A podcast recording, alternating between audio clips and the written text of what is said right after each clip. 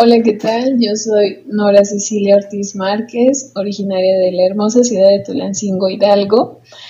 Y este, las presentaciones me cuestan un poco de trabajo porque prefiero establecer una relación con otra persona y que ella misma se haga el concepto de mi persona.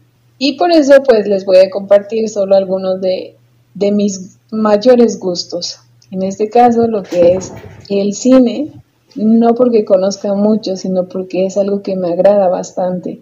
Ver películas, observarlas, analizarlas y de ahí sacar un aprendizaje. Y otra de mis mayores pasiones es aprender lo más que se pueda, sobre todo en relaciones sociales, de lo que involucra a la persona, puesto que mi profesión es la psicología y también es otra de mis grandes pasiones.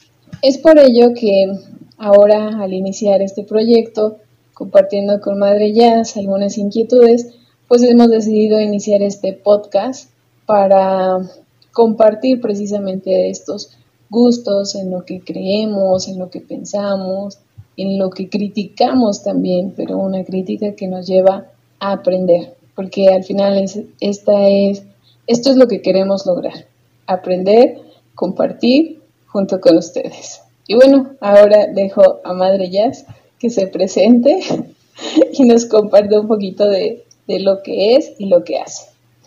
Bueno, pues sean bienvenidos a este nuestro proyecto al cual queremos conectarlos, que es Conéctate, como ya Nora lo expresó, es este deseo de, de dar a conocer nuestra experiencia, pero también llevarles a que se puedan encontrar con Dios. Y bueno, les diré, mi nombre es Yasmín Ortiz Reyes, también soy originaria de Tulancingo, de Bravo Hidalgo. Desde el 2006 dejé de vivir en Tulancingo porque en ese año inicié mi proceso vocacional y finalmente en agosto de ese mismo año inicié la aventura de descubrir el camino de la vocación. Eh, la formación en la vida consagrada dura aproximadamente nueve años y después de esos nueve años de formación hacemos lo que es la consagración perpetua. En el 2015 pude, con la bendición de Dios, realizar los votos perpetuos, que no es el culmen de la vida consagrada, ¿verdad? Sino más bien el inicio de un compromiso definitivo con la iglesia. Y ha sido pues dentro de la vida consagrada en donde tuve la oportunidad de estudiar la licenciatura de psicopedagogía y con ella realizar distintos apostolados. El primero de ellos que pude realizar pues fue compartir la fe con niños de primaria menor, después compartir la experiencia de Dios en la tienda escolar, que fue una de mis grandes maestras, que ya en otro momento compartiré ese, ese episodio de mi vida. Y bueno, ahí en ella descubrí, ¿verdad?, que, que en todo lugar se educa, y que en todo lugar Dios nos va a hablar si estamos disponibles a escuchar. Después de la tienda escolar, eh, tuve la oportunidad de regresar a un año de formación más intensivo, ¿verdad? Para dar la respuesta definitiva de la consagración. Y de ahí pues me pidieron el servicio de la administración en uno de nuestros colegios. Y después vino otra grande escuela, la formación, en donde fui auxiliar de la etapa del juniorado. Esa etapa fue de mucho aprendizaje, fue una bendición el compartir la vida con las hermanas que ahora estaban en formación y de ahí estuve dos años acompañando dos etapas distintas, el noviciado y el postulantado. Y bueno, en esta etapa es donde Dios nos permitió coincidir a Nora y a mí, que podría parecer curioso, ¿verdad? A pesar de, ser del mismo lugar, de tener la misma edad y haber estudiado en la misma preparatoria, solo que en horarios distintos, fue hasta entonces que nos conocimos. Entonces, en esta etapa eh, estaba yo como auxiliar y bueno, Dios tiene distintos caminos. Nora descubrió que su llamado era en otro lugar y, finalmente en esta conexión, ¿verdad?, de, de reencontrarnos, surge este proyecto de Conéctate, en donde las dos estamos convencidas de, este proyecto y que no hay mejor conexión que el encontrarte contigo para encontrar a Dios, a ese Dios que nos habita no desde la razón, no desde la teoría, sino desde la experiencia, desde esta experiencia humanizada de Dios que, Jesús mismo nos lo recuerda en su encarnación. Y bueno, pues entrando en materia, eh, no podemos este, dejar de lado lo que todo mundo hemos escuchado, la frase más sonada del 2020, yo creo. ¿Cuál es? Quédate, en casa. En casa. Y bueno, este quédate en casa nos lleva a cuestionarnos, ¿qué ha implicado el que yo me quede en casa? ¿Qué encuentro en mi casa? ¿Qué encuentro afuera que me está provocando ese deseo de querer salir? Y bueno, estas preguntas nos llevan a, a profundizar qué ha sido de lo que iba a ser una cuarentena y que bueno, se ha ido extendiendo por más de 40 días y que nos tienen la incertidumbre de no saber cuándo vamos a regresar a la nueva normalidad. Y bien, esta pausa que hemos hecho nos ha llevado a, estar adentro de casa, pero ¿qué hemos hecho estando ahí en nuestra casa? Exactamente. Yo creo que mismo esta, este proceso ha llevado diferentes etapas diferentes. Eh, es decir, primero pareciera como las vacaciones soñadas, de estar en casa todo el tiempo, tomando las clases, en, casa, en pijama, el home office para muchos de nosotros, pero después de eso ya pasamos a otro momento a decir, bueno, ¿qué hay en casa? ¿no? Que es mismo una de las preguntas que nos planteábamos. Y arreglar a lo mejor algunas situaciones que teníamos pendientes, el pintar la casa, arreglar la mesa, sacudir el librero, cositas así, ¿no? Que vamos como más superficiales. Después yo creo que pasamos a otra etapa de decir, bueno, ¿qué hago con mi tiempo libre? A lo mejor ejercicio para algunos, el desestrés para otros, dormir, ver películas, ver series, ya nos chutamos casi todas las series de Netflix, de Amazon, este, leer algún libro, a lo mejor empezamos, no lo terminamos. Eh, ¿Qué otra actividad pudo haber sido? El estar en las redes sociales, crear mi cuenta de TikTok, por supuesto, hacer unos cuantos, divertirme en eso. Pero el tiempo, como ya decía Madre Jazz, sigue corriendo y, y la creatividad, el ingenio se nos va acabando. Y entonces eso nos va llevando todavía a algo más profundo. ¿Qué podría ser eso más profundo? Y bueno, en ese, en ese tiempo, ¿verdad? Que ahora pues nos ha llevado este, este COVID-19, esta pandemia, pues pareciera que de repente pasamos del cronos, ¿verdad? Del tiempo que nos devora al kairos, si lo supimos o si lo hemos sabido tomar así, ¿verdad? Ese tiempo de Dios, ese tiempo que ya no nos come, que ya no es ya no disfruto lo que hago, no disfruto lo que como, porque ¿qué sigue? ¿Qué sigue? ¿Qué sigue en un horario? Pero al mismo tiempo este, este espacio, ¿verdad?, de quedarnos en casa, tal vez nos ha llevado a, a ponernos más en contacto con nosotros mismos, algo de lo que no disponemos con el pretexto, ¿verdad?, de es que no tengo tiempo, tengo muchas cosas que hacer. Y, y el hacer un alto para ver, pues, cómo estoy, qué necesito, a dónde va el proyecto que me propuse, ¿verdad? ¿Qué sigue? ¿Qué hay más allá de, un hacer? Entonces, en este, en este espacio es importante, ¿verdad?, que nos, que nos preguntemos, ¿qué he encontrado en mi casa? Sí, exactamente. Y yo creo que en esa parte, en lo que yo venía comentando a esas etapas, una creo que muy importante fue en qué estoy invirtiendo mi tiempo. Y de ahí que empezaron a surgir tantas conferencias en línea, seminarios, cursos, talleres, etcétera, ¿no? Todo en línea. Y muchos de ellos pues iban enfocados precisamente a cómo acompañarnos en esta crisis, en esta crisis del coronavirus. recordemos que crisis es una oportunidad, un cambio. Y, y de ahí pues el preguntarnos o el seguir cuestionándonos esta parte, estoy en casa, ¿qué encuentro en casa? Pero esa casa, ya hablando metafóricamente, de mi espacio interior. ¿Qué hay en esos tres elementos tal vez muy fuertes e importantes de la persona? Que es la mente, el corazón y el espíritu.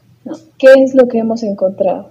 Y yo creo que es regresar a la pregunta del principio, ¿qué encuentro afuera que surge este deseo de salir? Tal vez por, por las indicaciones de salir solo para lo necesario, pues igual, seguimos en casa, pero estando en otra parte, ¿no? Creo que estos medios digitales nos permiten fugarnos de nuestra casa también. Ya me conecté a una red, ya vi una serie, eh, me estoy evadiendo, ¿no? Porque tal vez no quiero entrar a mi casa, no quiero contactarme. Cada uno de nosotros tendrá su porqué, ¿verdad? Y tal vez ni siquiera nos lo hemos preguntado pero sí es, es interesante que cada uno de nosotros se cache, ¿verdad? ¿Qué, ¿Qué he hecho de mi tiempo? ¿Qué tanto he logrado como decir, pues sí, cómo me siento, qué pienso, qué se mueve en mí? Tal vez el miedo, ¿verdad? Tal vez la incertidumbre, como comentaba Nora al principio, ¿verdad? Tal vez al, al, inicio fue la emoción, sí, vacaciones, no voy a ir a la escuela, no voy a ir al trabajo, me voy a levantar más tarde, voy a comer lo que necesito o quiero, voy a estar más tiempo con mi esposo, con mi esposa, con mis hijos, pero ese tiempo, ¿verdad? ¿Hacia dónde me ha llevado? ¿Realmente me ha llevado a estar dentro de mi casa o he buscado las, los medios y las maneras para estar fuera, aun cuando físicamente estoy dentro? Sí, exactamente, ¿no?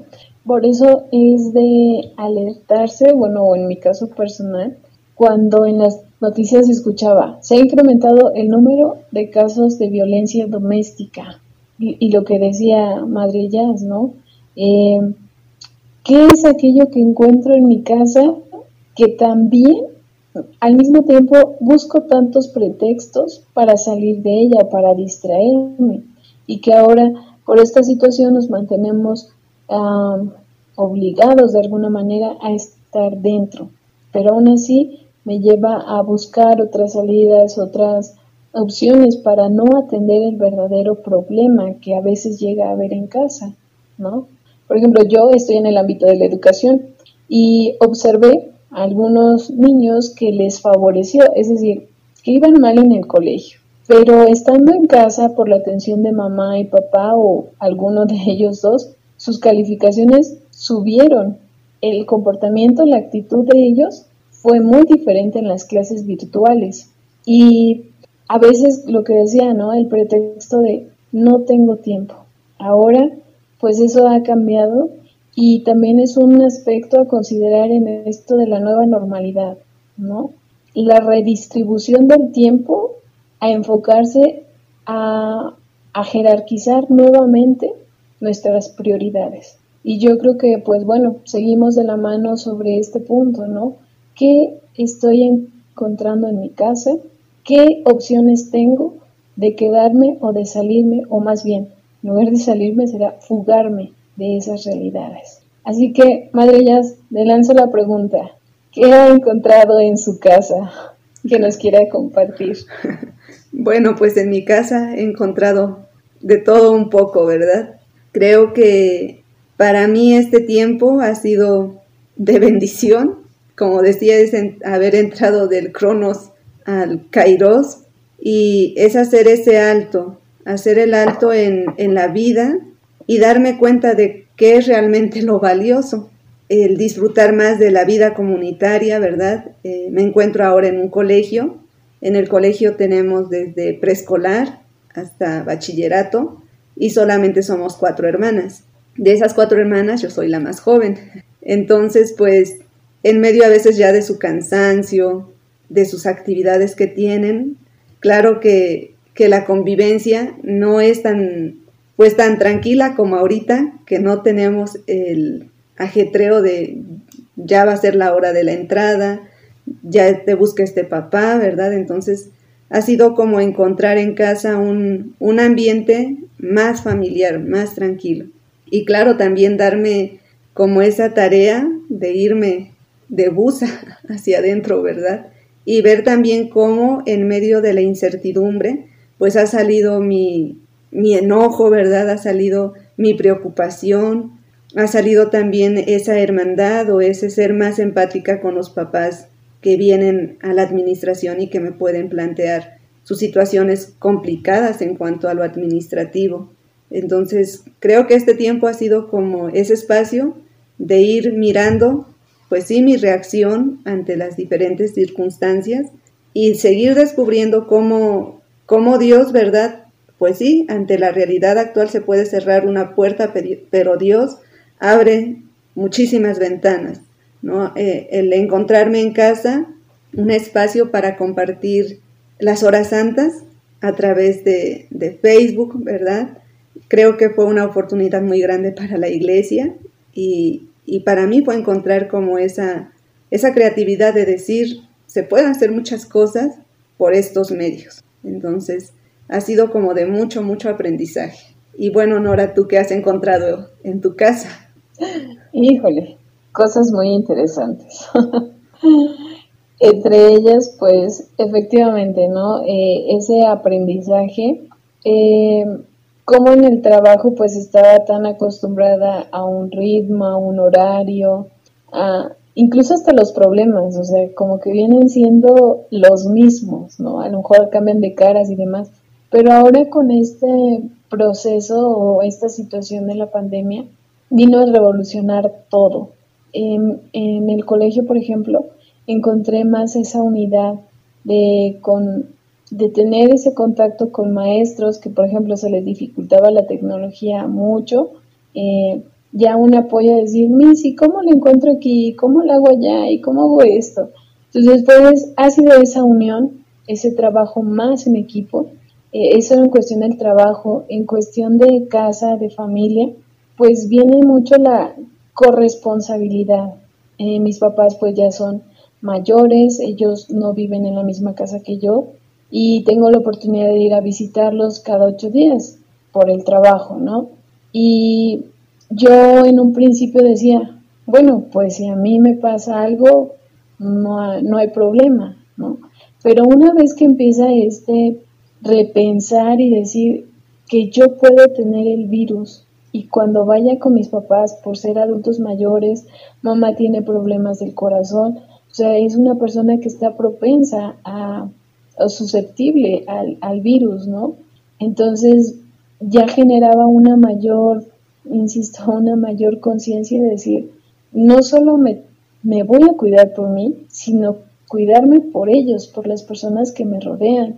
Y eso es algo, creo que me ha dejado muy claro la pandemia, no solamente en relación también con mi familia, sino al entorno social en general, porque ha sido muy insistente el doctor López Gatel, ¿no? Y muchos memes hemos escuchado de él y hemos visto y demás ese famoso quédate en casa, pero que, como decía, llegó un momento en el que también es echarse un clavado, una introspección para ver, en mi caso, por ejemplo, es hacer un stop, un alto y decir, bueno, y después de aquí, ¿qué? ¿Hacia dónde voy? ¿Qué quiero? Este, ¿Qué pretendo? ¿Qué voy a hacer? ¿O qué estoy haciendo? ¿No? Y también el, pensar eh, mi situación personal, hacerme más consciente de ello.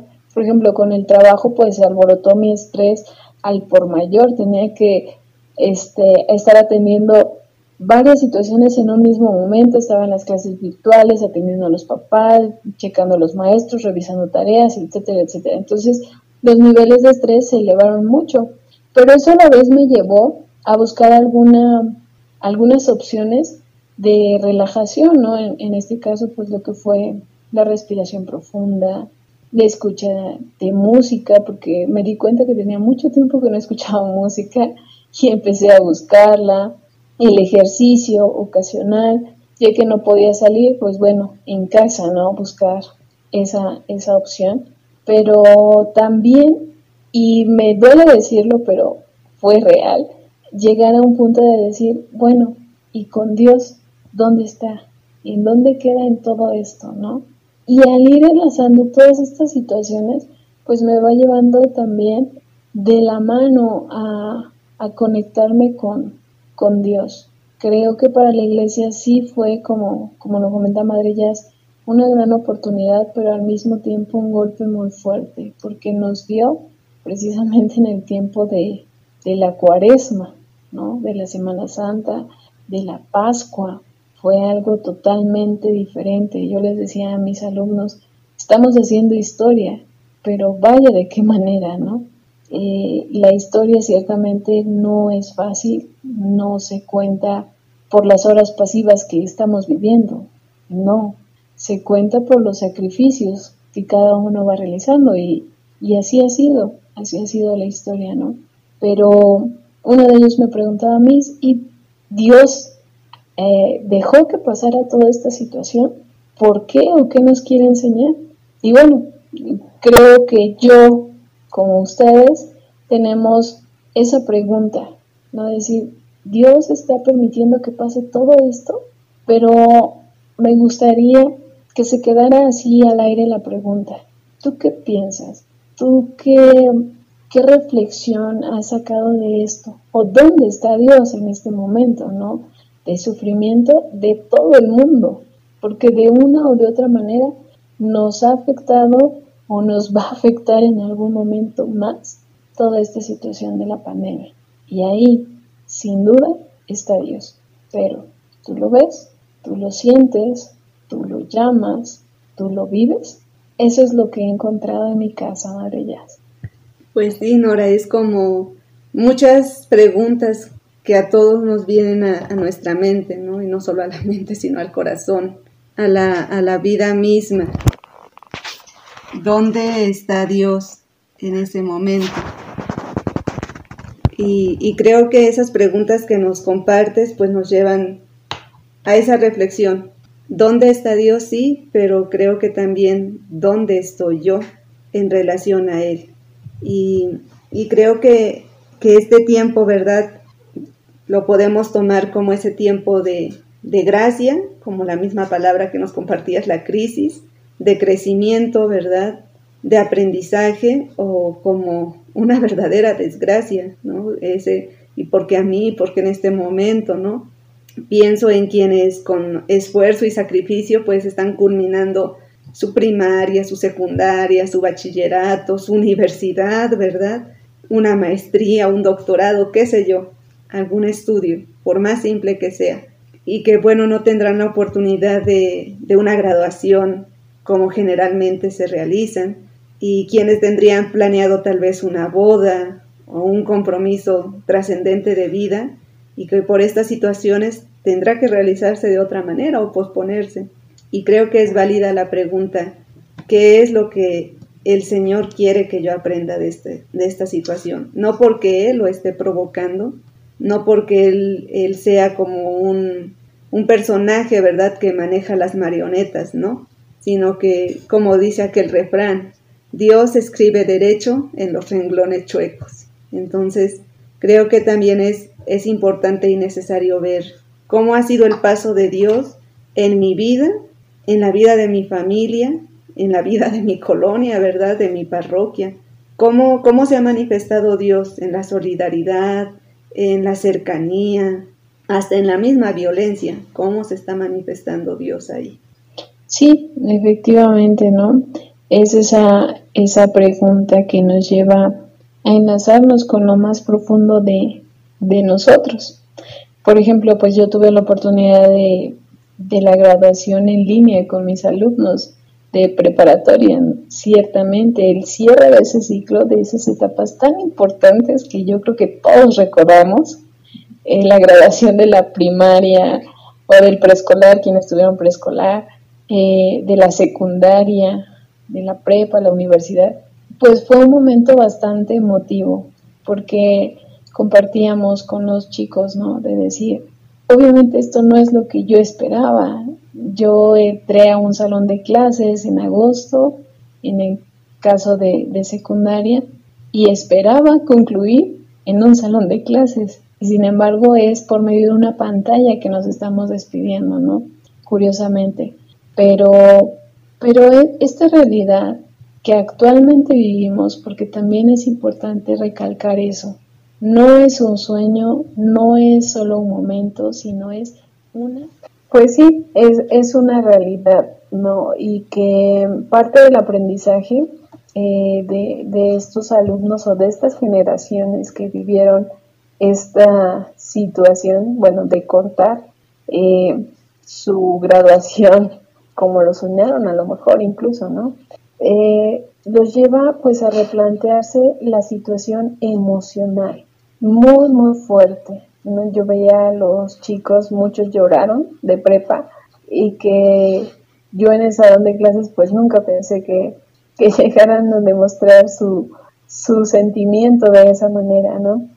Y así, literal, de llorar. Y esto me recuerda también al trabajo que, que realicé con ellos porque les impartía la clase de educación en la fe y de acuerdo a mi experiencia, a mi creencia, yo les decía, bueno, la educación en la fe, ¿cuál es el mejor método para compartirlo con chicos preparatorianos que ya no quieren saber de Dios, que ya se han creado un concepto y, y de alguna manera pues la tenemos que llevar, ¿no? No es, no es opción como en el catecismo, por ejemplo. Entonces, algo de lo que fui implementando con ellos fue darles herramientas, instrumentos sobre el, el aprendizaje personal, el autoconocimiento. Y una de las herramientas que muchos nos ayudaron fue precisamente la ventana de Yohari. La ventana de Yohari, como algunos conocerán, otros no, eh, nos ayuda precisamente a explorar ciertas partes de, de nosotros y yo les explicaba a los, a los alumnos ¿no? que este instrumento pues consta de cuatro partes principales. El yo. Bueno, en esta ventana, ¿verdad? Pues es, es importante porque es darnos cuenta de cómo me conozco y cómo los demás me conocen. Vamos a imaginarnos una ventana, ¿verdad? Que tiene cuatro cristales y en un cristal vamos a colocar lo que yo sé de mí. Sí, eh, que viene siendo el área pública, ¿no? lo que yo conozco de mí y los demás conocen de mí. En un segundo momento, pues se le llama así como el área ciega, porque es lo que los demás conocen de mí, pero yo desconozco de mí. Yo les ponía el ejemplo eh, en ese punto, ¿no? Eh, la espalda, por ejemplo, algo físico de mí. Yo así, a simple vista, no la conozco, solo a través de otro objeto. En este caso, pues es un, puede ser un espejo, puede ser una foto, pero los demás sí lo pueden observar. La tercer área es el área oculta, que es lo que yo sí conozco, pero los demás no. Puede ser mi historia de vida. Con mis amigos comparto ciertas cosas, ciertos gustos, eh, momentos emotivos, situaciones alegres, etc. Pero pocos conocen, o casi ninguno, conocen así como los más profundos secretos de mi persona. Y finalmente, la cuarta área, que es la desconocida. Ni yo lo conozco, ni los otros lo conocen. Y nos preguntaremos, ¿verdad? Entonces, ¿Cómo podemos trabajar en esa área? Bueno, yo lo he explicado de, la siguiente manera. Cuando llegan situaciones, podríamos decir, límites o difíciles a nuestra vida y que nosotros nunca nos imaginamos cómo podríamos reaccionar o tal vez que fuéramos capaces de sobrevivirlo. Creo que algo que vamos a, llenar todos actualmente es cómo sobrevivir a una pandemia. ¿no? en el área desconocida, porque ni yo lo sé ni el otro lo sabe, solo se va dando conforme van pasando las situaciones. Entonces, este elemento, este instrumento de la ventana de Yohari, pues puede ser muy útil para también replantearme en, en estos momentos. En mi casa, utilizando la metáfora que mi casa es mi interior, mi espacio, mi pensamiento, mi corazón, ¿Qué encuentro y cómo lo encuentro? A través de este instrumento.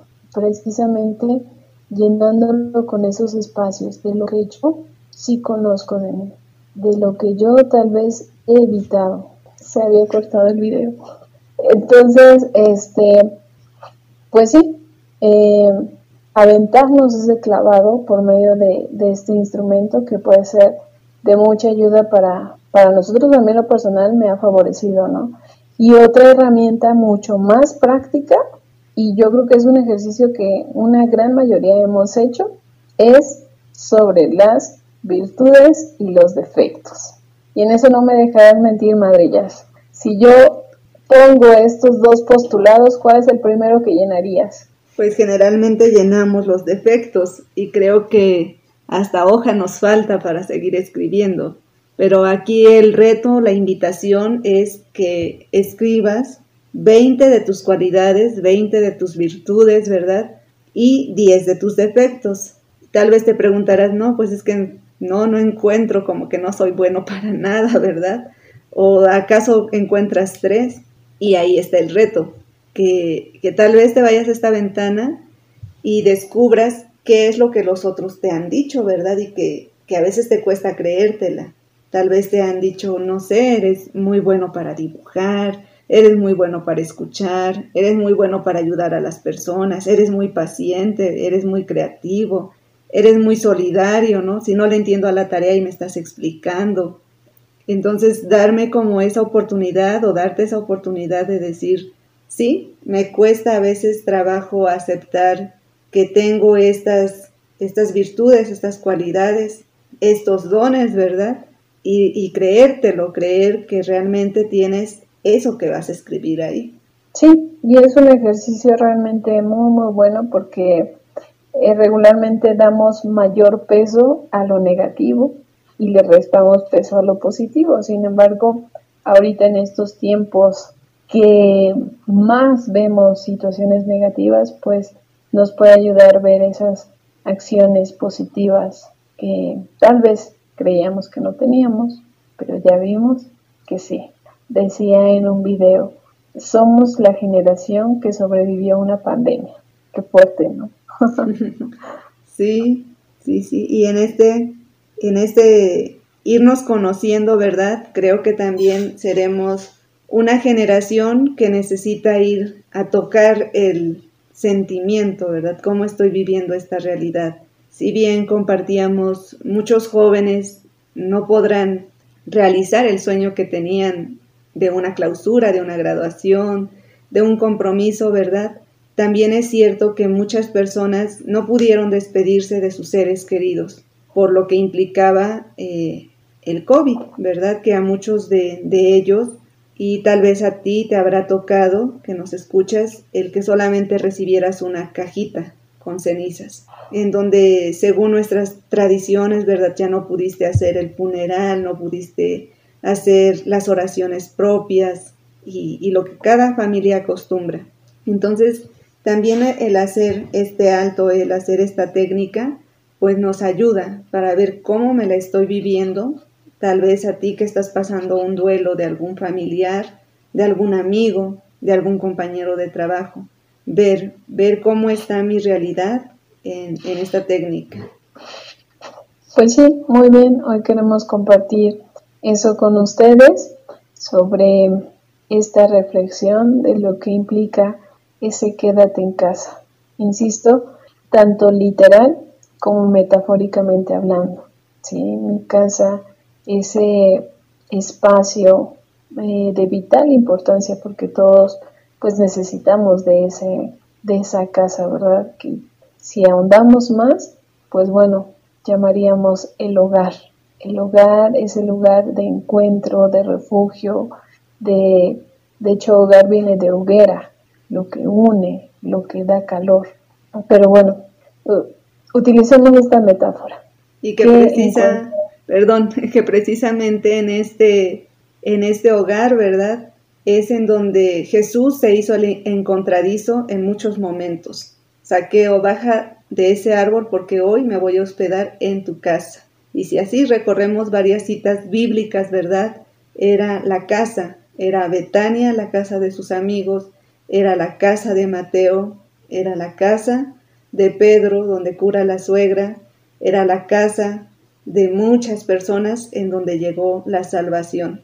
Era la casa de aquel soldado, ¿verdad? Que le dice, no es que con una palabra que tú digas, ¿verdad? No es necesario que vayas. Era la casa cuando aquella niña de 12 años había muerto, ¿verdad? Y llega a la casa y regresa a la vida. Y precisamente ahora es ahí, en nuestra casa, en tu casa, en donde Jesús se quiere hacer el encontradizo, quiere encontrarte, quiere conectarse contigo. Y dejamos esta cita, esta cita bíblica, para que tú la puedas leer y releer y reflexionar, ¿verdad? Y preguntarte, ¿qué me dice a mí? Esta cita de Mateo del capítulo 6, del versículo 6, entra en tu cuarto, cierra la puerta y ora a tu Padre que está en lo secreto. Nos quedamos con esa reflexión para que cada quien realice su meditación. No creo que es algo muy propicio. Entra en tu cuarto. Ahorita todos estamos en casa. Estuvimos en casa. Es momento de hablar a nuestro Padre, que ve en lo secreto, en lo profundo de nuestro corazón. Permitámosle que nos hable y también nosotros hablar con Él, expresarle lo que sentimos, cómo nos sentimos, qué pensamos, qué queremos, qué deseamos. Y ahí Él nos va a encontrar, ese Dios único, personal y humano, porque también nuestro Señor está en casa.